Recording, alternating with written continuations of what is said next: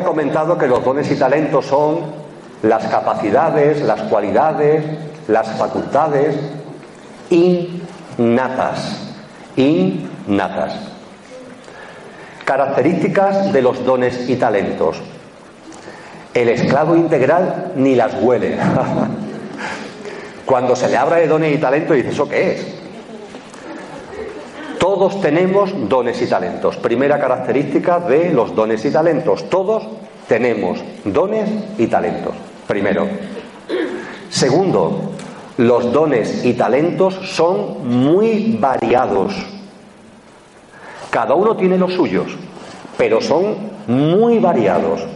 Unos tiene uno, otros tiene otros, todos tenemos algunos, pero son muy variados. Por ejemplo, hay dones y talentos que están ligadas a temas artísticos. El canto, la pintura, la escultura, la capacidad de narrativa, la capacidad de generar poesía, de crear poesía, son dones y talentos. Hay dones y talentos dedicados a la interacción humana. Por ejemplo, esas personas que saben qué importante es en las familias aglutinar.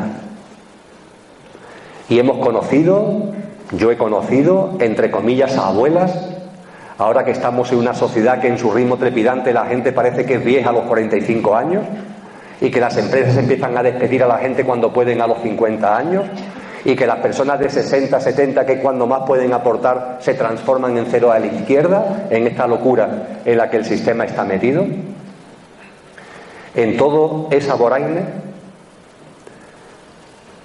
los dones y talentos hay sobre todo abuelas, entre comillas, que tienen esa capacidad de aglutinar familia.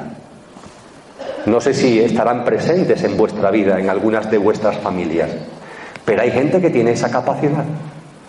Y lo hacen de forma natural, lo hacen con entusiasmo, no lo hace por sacrificio de que no, no, le sale. Y como le sale, la gente acude.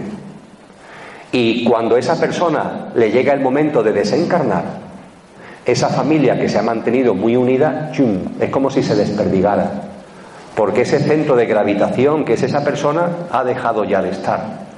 Eso es un don y un talento. Eso también se pone de manifiesto en las actividades laborales. Hay personas que tienen ese don, el don de formar equipos, el don de llevar a cabo un liderazgo pero que es compartido, donde todo el mundo tiene su sitio, que no está basado en el control, que no está basado en el dominio. Esos son dones. El don de, por ejemplo, los científicos como Einstein de vislumbrar las leyes del universo. Eso es un don, es un talento. El contar chistes es un don, es un talento. El tener buena mano para la cocina es un don, es un talento, etcétera, etcétera, etcétera, etcétera. Multitud de dones y talentos. Todos tenemos dones y talentos, primera característica. Segunda característica, son muy variados y todos, y esta es la tercera característica, son igualmente importantes. Los dones y talentos no tienen jerarquía. No hay dones y talentos más altos y más bajos, mejores y peores. La sociedad en la que estamos, el sistema socioeconómico, como está obsesionado en el valor de cambio, sí jerarquiza las capacidades humanas y les pone valor en euros. Es una falacia, pero lo hace el sistema. Es una característica que antes comentaba, la obsesión por el valor de cambio olvidando que las cosas, el auténtico valor no tiene precio, pero se olvida. Y a los dones y talentos se los jerarquiza con un valor en euros.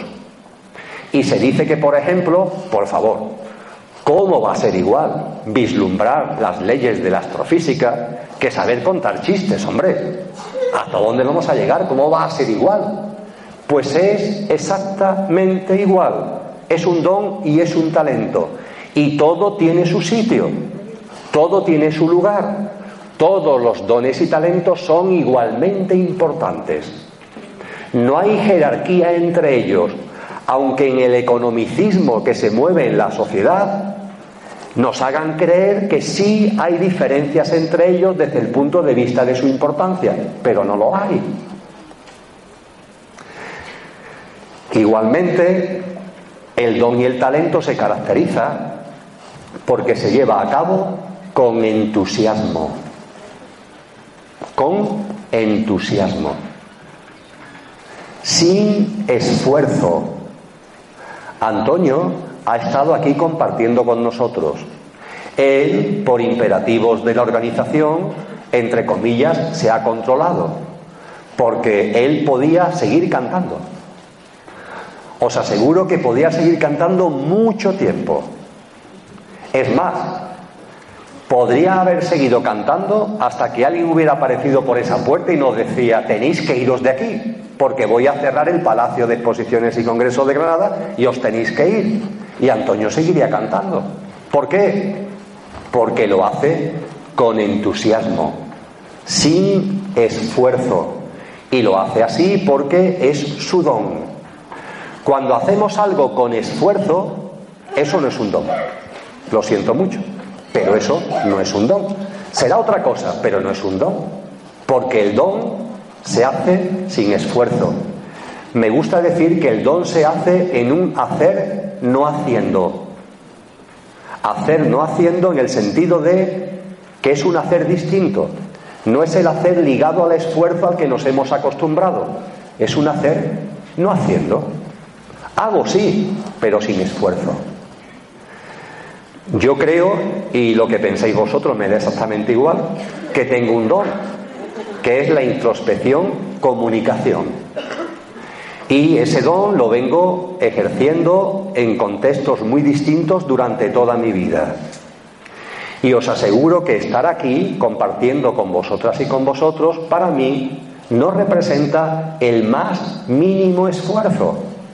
Todo lo contrario, lo hago con entusiasmo. Con tanto entusiasmo que tengo que tener aquí un aparato delante que me diga Emilio que a las nueve y media estamos fuera. Porque si por mí fuera, posiblemente aquí nos darían las tantas. Y diréis vosotros, bueno, pero nosotros te dejaríamos solo, ¿vale? pero yo por mí seguiría y seguiría y seguiría porque lo estoy pasando bien. Me estoy divirtiendo, lo estoy gozando, lo estoy haciendo con entusiasmo.